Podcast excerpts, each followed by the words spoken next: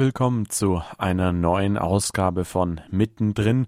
Promis und Normalos sprechen über Gott und die Welt am Abend der Jugend hier auf Radio Horeb mit Sebastian Waldemar.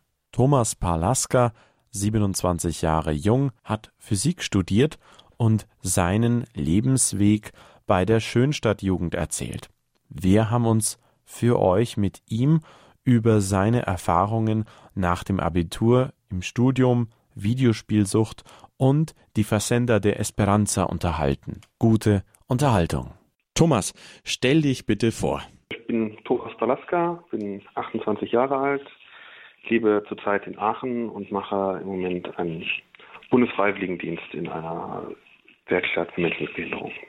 Du hast dein Abitur damals vor gar nicht allzu langer Zeit, also so wahrscheinlich um die neun Jahre, mit 1.0 gemacht und danach das Studium der Physik aufgenommen. Was geschah in dieser Zeit? Abi und dann Studium? In dieser Zeit ähm, lief am Anfang natürlich alles ziemlich gut. Wie du gesagt hast, wunderbar durch Studi äh, Abitur gekommen. Äh, Studium auch am Anfang alles keine Probleme, lief locker. Und irgendwann kam dann im Studium der Zeitpunkt, wo ich halt auch lernen musste, wirklich was tun musste, äh, mich anstrengen musste und es nicht mehr alles von selber kam.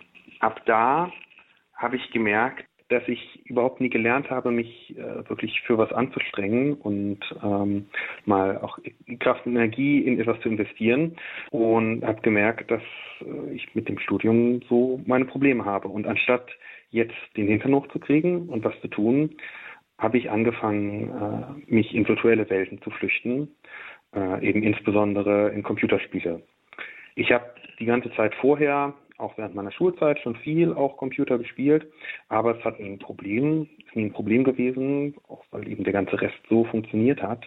Und als das jetzt aber nicht mehr, eben vor allen Dingen das Akademische nicht mehr funktioniert hat, da habe ich die Kontrolle darüber verloren. Was für Videospiele waren das da, die dich, sag ich mal, in, im wahrsten Sinne des Wortes besonders gefesselt haben? In erster Linie Rollenspiele, ganz viel. Ganz äh, vor allem World of Warcraft, da habe ich sehr, sehr viel Zeit rein investiert, aber auch ansonsten andere äh, Rollenspiele, Mass Effect, Neverwinter Nights, ähnliches.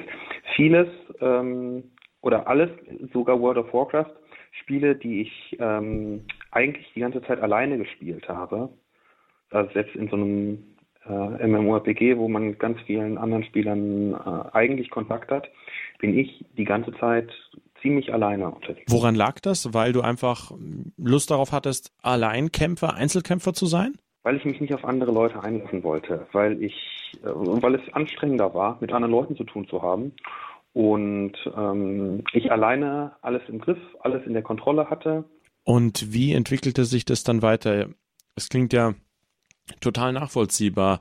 Du warst, wenn man so möchte, von deiner eigenen Fähigkeit verwöhnt. Ja. Bis zum Abi ging alles total easy und dann auf einmal hast du gemerkt im Studium, oh weia, jetzt muss ich da tierisch Gas geben und ich mich richtig anstrengen und du hast gleichsam wie so eine Art Immunreaktion, hast du gesagt, nee, wow, lieber Flucht äh, in virtuelle Welten, wie du es genannt hast.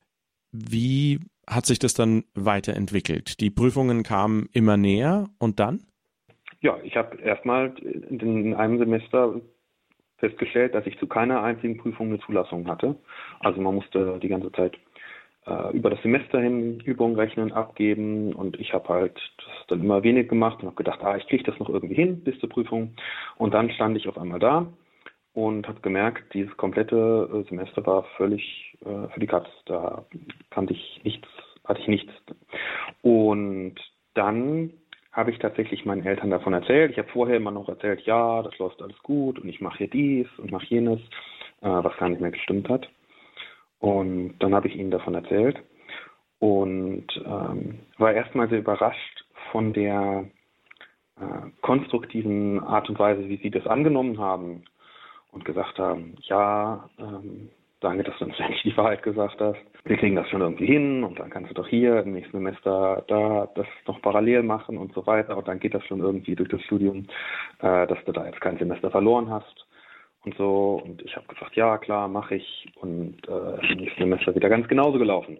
Wieder irgendwie Elan reingestartet, äh, wieder nichts gemacht, wieder mich äh, zurückgezogen und immer allen noch gesagt, ja, ja, ich mache hier Und dann auf einmal stand ich wieder da und habe gesehen, es hat sich nichts geändert. Und das jetzt ist schon, schon ein ganzes Jahr, was äh, ich verloren habe. Dann kam eben auch so langsam das Thema, anfangs ging es noch nicht um das Thema Sucht, sondern da war dann, ja, äh, haben meine Eltern gesagt, ja, vielleicht ist das so ein bisschen so Richtung Depression, depressive Verstimmung, geh doch mal zur äh, psychologischen Studienberatung, bin ich da gewesen.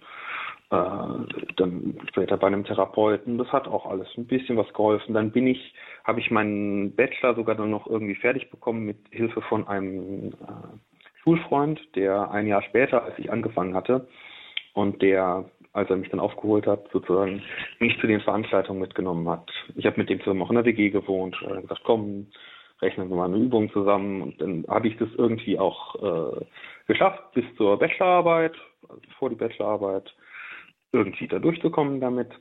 Und dann ähm, stand ich eben wieder auf mich alleine gestellt und es ist wieder alles zusammengebrochen.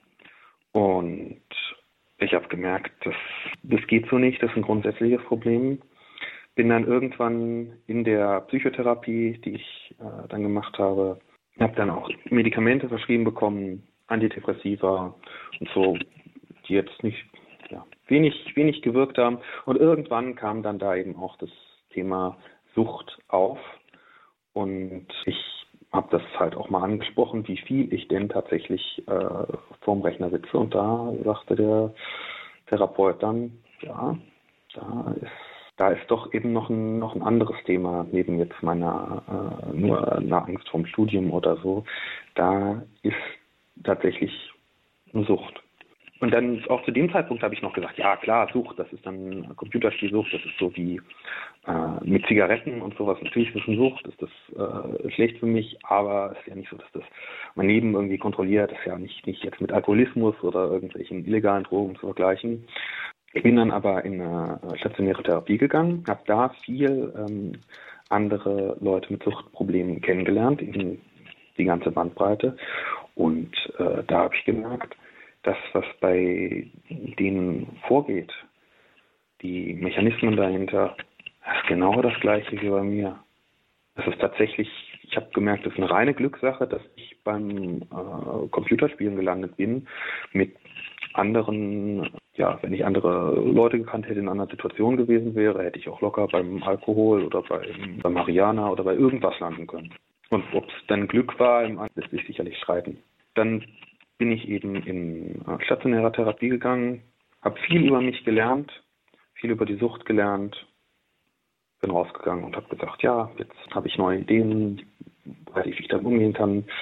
Äh, neue Pläne, ein halbes Jahr später bin ich rückfällig geworden. Dann neuer Versuch, Tagesklinik, wieder interessante Leute getroffen, viel über mich gelernt. Neuer Start, ein halbes Jahr später bin ich rückfällig geworden. Und äh, war mittlerweile eben auch mit jedem Rückfall wieder tiefer rein, bis hin äh, also zu, zu Selbstmordgedanken, weil ich gesagt habe, das kann doch nicht sein. In meinem Leben ist alles, außen ist doch alles perfekt. Äh, das Einzige, was, was falsch ist, das bin ich äh, der Einzige, der immer wieder alles kaputt macht. Dann, also nach in dem letzten Rückfall habe ich mir auch gesagt, klar, ich kann noch mal in Therapie gehen, aber was soll das ändern? Warum soll da auf einmal was anders sein? Dann hatten meine Eltern aber die Idee, mal was anderes, ein bisschen Extremeres zu probieren. Und zwar gibt es da eine Einrichtung, die sich Fazenda da Esperanza nennt. Äh, das ist aus Brasilien kommt das, wo man letzten Endes auf einem Bauernhof zusammenlebt. Viel junge Männer äh, mit ja, größtenteils Drogenproblemen, aber auch ein paar andere, die mit ihrem Leben so nicht zurechtkommen. Und da lebt man dann für ein Jahr ziemlich ab von aller Zivilisation und lebt zusammen, arbeitet zusammen und lebt eben auch Spiritualität zusammen. Ich bin da erstmal hingegangen mit der Einstellung, ja, keine Ahnung, das wird auch nichts helfen, aber ich weiß auch nichts Besseres. Mache ich es einfach mal, bin ich wenigstens ein Jahr irgendwie von der Bildfläche verschwunden. Und dort habe ich dann Erfahrungen machen können, bei denen die Puzzleteile zusammengefallen sind, bei denen ich die vielen Dinge, die ich auch vorher in den Therapien auch schon an guten Sachen, guten gelernt habe, da habe ich so ein bisschen begriffen, wofür mache ich das? wofür äh, will ich eigentlich von der Sucht wegkommen? Weil bisher war das immer so eine Sache, ja, ich muss das machen, um, um irgendwie mein Leben in den Griff zu bekommen und um zu funktionieren. Und da habe ich gelernt, was das Leben für mich mehr sein kann, als zu funktionieren. Und was es für mich für Hoffnung gibt, ab ähm, über dieses reine Funktionieren hinaus. Deine Eltern, wie sind die darauf gekommen, auf diese Versender der Esperanza? Tatsächlich über meine Schwester, die über ihre Arbeit äh, einen Mann kennengelernt hat, der auf den Philippinen einen Versender geleitet hat.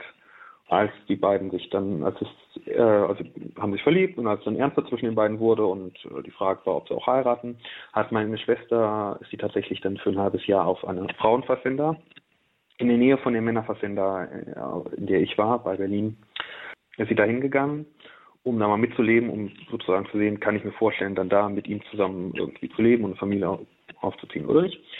Und eben kurz bevor ich meinen Zusammenbruch da eben hatte, haben meine Eltern meine Schwester da besucht.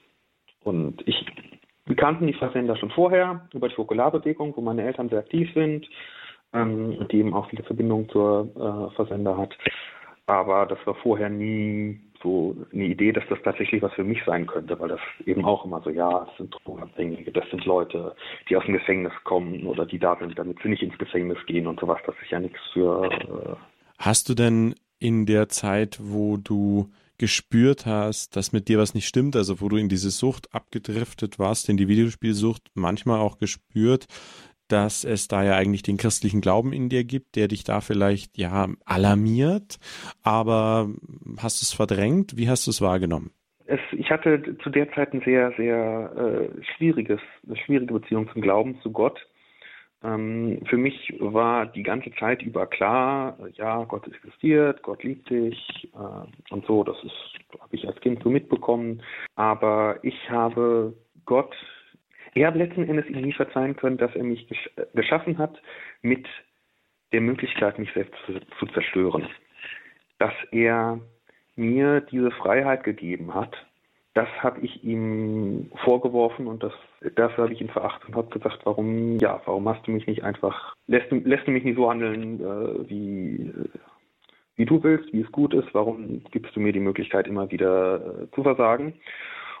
Ich habe mich selber auch in dieser Zeit so selber fertig gemacht, dass ich mir auch gesagt habe, ja, ich verdiene das auch gar nicht, wirklich geliebt zu werden. Nicht von irgendwie den, den, den Menschen um mich herum, nicht von meiner Familie und eben auch nicht von Gott. Und äh, ich verdiene das auch irgendwie gar nicht, gerettet zu werden. Deswegen habe ich ihn auch nie, nie darum gefragt, nie dafür gebetet.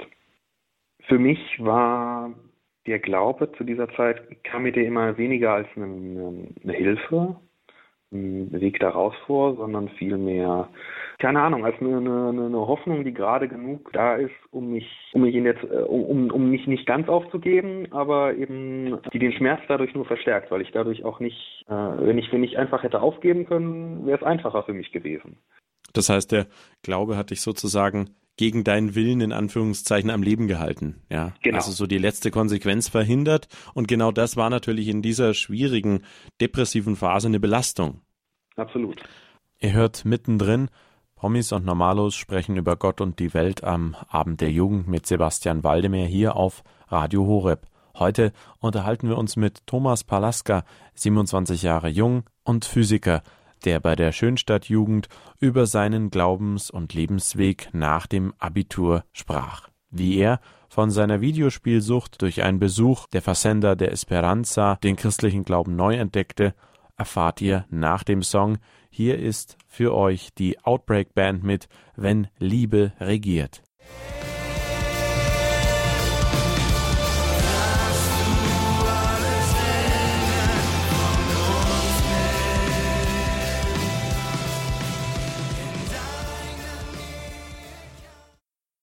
Wenn Liebe regiert von der Outbreak Band. Ihr hört mittendrin Promis und Normalos sprechen über Gott und die Welt am Abend der Jugend mit Sebastian Waldemar hier auf Radio Horeb. Heute unterhalten wir uns für euch mit Thomas Palaska. Der ist 27 Jahre jung, hat Physik studiert und geriet nach dem Abi in eine Videospielsucht. Wie er da wieder rausfand, durch einen Besuch auf der Fazenda de Esperanza, das erfahrt ihr jetzt. Weiterhin gute Unterhaltung. Als du dann auf der Fazenda angefangen hast, wo war diese Fazenda und, oder was ist denn so eine Fazenda jetzt einfach erklärt? Einfach erklärt ist es tatsächlich ein äh, Bauernhof, auf dem mehr oder weniger selbst organisiert Leute mit Drogenproblemen und anderen äh, Problemen mit ihrem Leben zusammen leben, arbeiten und Spiritualität leben. Diese Fazenda, die Fazenda ist in Nauen bei Berlin gewesen. Es gibt noch ein paar andere in Deutschland. Die meisten sind in Brasilien, wo das herkommt. Die Idee dahinter ist halt wirklich keinerlei therapeutisches Konzept zu haben. Also das, das ist ein sehr gezielt unprofessionelles Unternehmen, eine gezielt unprofessionelle Einrichtung. Das heißt, die Leute, auch die da ähm, Vollzeit arbeiten, die gibt es schon, die Berufsleitung und so, das sind alles Leute, die sind keine Therapeuten, die haben keine großartige Ausbildung, auch nicht irgendwie eine wirtschaftliche oder sonst wie für die Berufsleitung, sondern die machen das nach besten Wissen und Gewissen und Fähigkeiten und äh, dementsprechend viel sind die Leute, die da eben für das Jahr mitleben, sehr bald selber auch stark in der Verantwortung. Wie war das dann für dich, als du dort angekommen bist äh, auf der Fassender in der Nähe von Berlin in Nauen? War das so ein Eindruck, ein erster Eindruck, ach du meine Güte, wo bin ich denn hier gelandet? Ich habe schon äh, das Gefühl gehabt, meine Güte, ich bin jetzt völlig ab vom Schluss völlig mitten im Nirgendwo. Aber von den Leuten her habe ich sehr schnell gemerkt, das ist gar nicht so schlecht, dass ich hier bin. Also das waren Menschen, mit denen ich sonst so überhaupt keinen Kontakt gehabt hätte. Leute, die eben frisch aus dem Knast kamen oder eben das gemacht haben, um nicht ins Gefängnis zu gehen. Leute mit äh, die lange Zeit ihres Lebens auf der Straße gelebt haben und so. Also ganz anders noch als die Leute, die ich in den Kliniken kennengelernt habe. Das, aber gerade die haben mich ganz anders erreichen können. Also wenn einem dann so ein Typ sagt, äh, so ein Typ, der halt muskelback tätowiert ist, richtiges Schlägergesicht hat, von Crystal Meth gezeichnet und mir dann in, an irgendwie nach einer Woche oder sowas so ins Gesicht gesagt hat, boah Thomas, das ist gut, wie du bist, bleib so. Da, als er, da ist mir die Sprache weggeblieben. Weil das war jemand, der sagt das nicht aus Höflichkeit oder weil er mir irgendwie einen Gefallen tun will oder sowas, sondern der meint das wirklich so, sonst wird er das nicht sagen.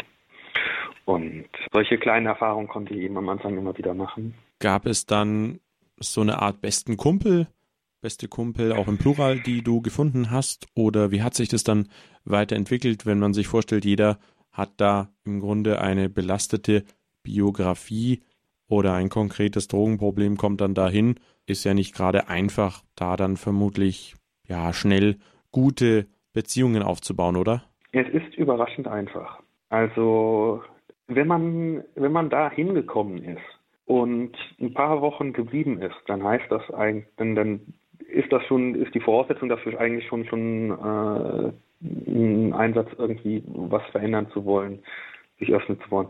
Und dadurch, dass man letzten Endes, dass alle in einem Boot saß, sitzen, dadurch kommt man sich dann auch direkt sehr, sehr persönlich recht nahe und es ist überraschend, wie, wie gut das funktioniert hat. Ich hatte tatsächlich einen, mit dem ich äh, über das ganze Jahr hinweg viel äh, zu tun hatte. Der war am Anfang auch so ein bisschen mein Ansprechpartner, so eine Art Klassensprecher äh, von der Gruppe, weil er halt schon länger da war. Und der hat dann nach seinem Jahr, äh, ist er noch ein Jahr geblieben, deswegen ist jetzt meine ganze Zeit da gewesen. Der war für mich schon, schon ein Vorbild während der Zeit. Auch wenn ja seine äh, sein biografischer Hintergrund irgendwie doch ganz anders war als meiner, hat er schon so ein bisschen vorgelebt, was ja was so möglich ist an, an Veränderung. Gab es dann für dich auf der Fassenda so einen Art Moment der Erleuchtung, wo du gespürt hast, wow, jetzt bin ich irgendwie gesund? Oder kam das sozusagen so ganz schleichend, diese Erkenntnis, dass du deine Videospielsucht wieder losgeworden warst?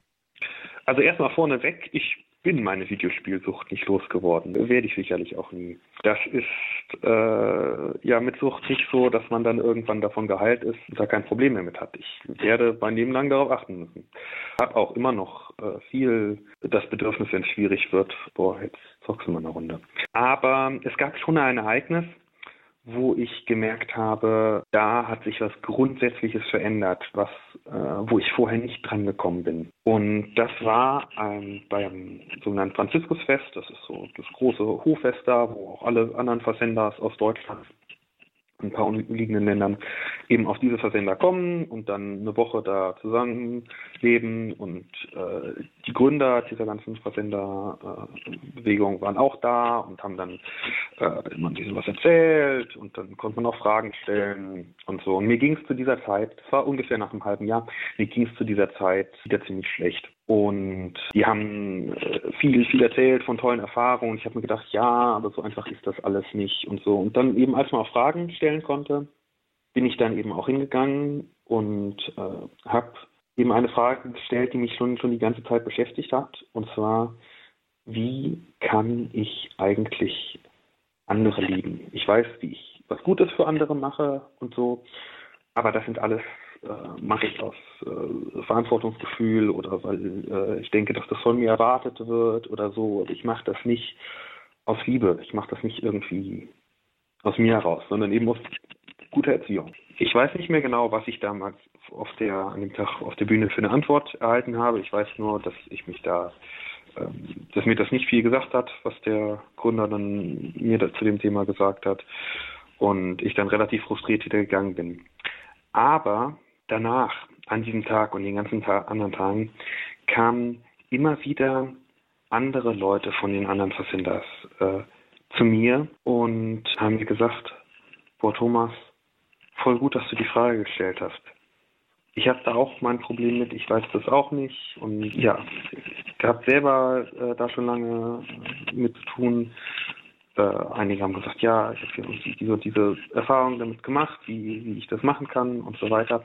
Aber was das Starke daran war, ich habe gemerkt, ich kann, also ich habe an dem ganzen positiven äh, Feedback äh, gemerkt, ich kann anderen Gutes tun, anderen helfen, nicht trotz meiner Schwächen, nicht trotz meiner Probleme, denen, nicht trotz der Dinge, die ich nicht kann, sondern gerade damit ich kann das, was ich an mir nicht mag und das, was ich irgendwie äh, weghaben will, meine äh, Macken, ich kann genau das anderen zum Geschenk machen, indem ich offen darüber spreche, indem ich dazu stehe und dadurch anderen gut tun. Und das war so ein Moment, wo ich gemerkt habe, aha, das ist was, was ganz Neues, was grundsätzlich Neues. Und dann kamen darauf folgend ganz viele kleine Erfahrungen, die das immer weiter ausgebaut haben, wo ich gemerkt habe, boah, ich bin hier gerade voll auf dem richtigen Weg, bei dem Moment es losgetreten hat. Das heißt also, äh, Schwächen eben nicht verheimlichen, sondern sie ausdrücken mit einem geeigneten Gegenüber oder eben in einem angemessenen Kontext. Genau, ja. ausdrücken, mhm. dazu stehen und anderen eben zu zeigen, ich oder an anderen dadurch, dadurch selber äh, zu, äh, zu erfahren, andere verstehen mich, aber auch anderen das zu geben, boah, der versteht mich, der hat auch dieses Problem oder der hat, ist auch nicht perfekt. Das sagt sich heute irgendwie immer so leicht. Für mich, für mich war das, äh, das Neue, das war auch eine Sache, die ich schon oft gehört habe, aber die ich da angefangen habe zu verstehen, wirklich. Das war mittendrin. Promis und Normalos sprechen über Gott und die Welt am Abend der Jugend mit Sebastian Waldemar hier auf Radio Horeb. Heute erzählte uns Thomas Palaska, 27 Jahre jung, Student der Physik, über seine Glaubens- und Lebenserfahrungen nach dem Abitur, seine Videospielsucht und den Ausweg, den er durch einen Aufenthalt auf einer Versender der Esperanza in Berlin fand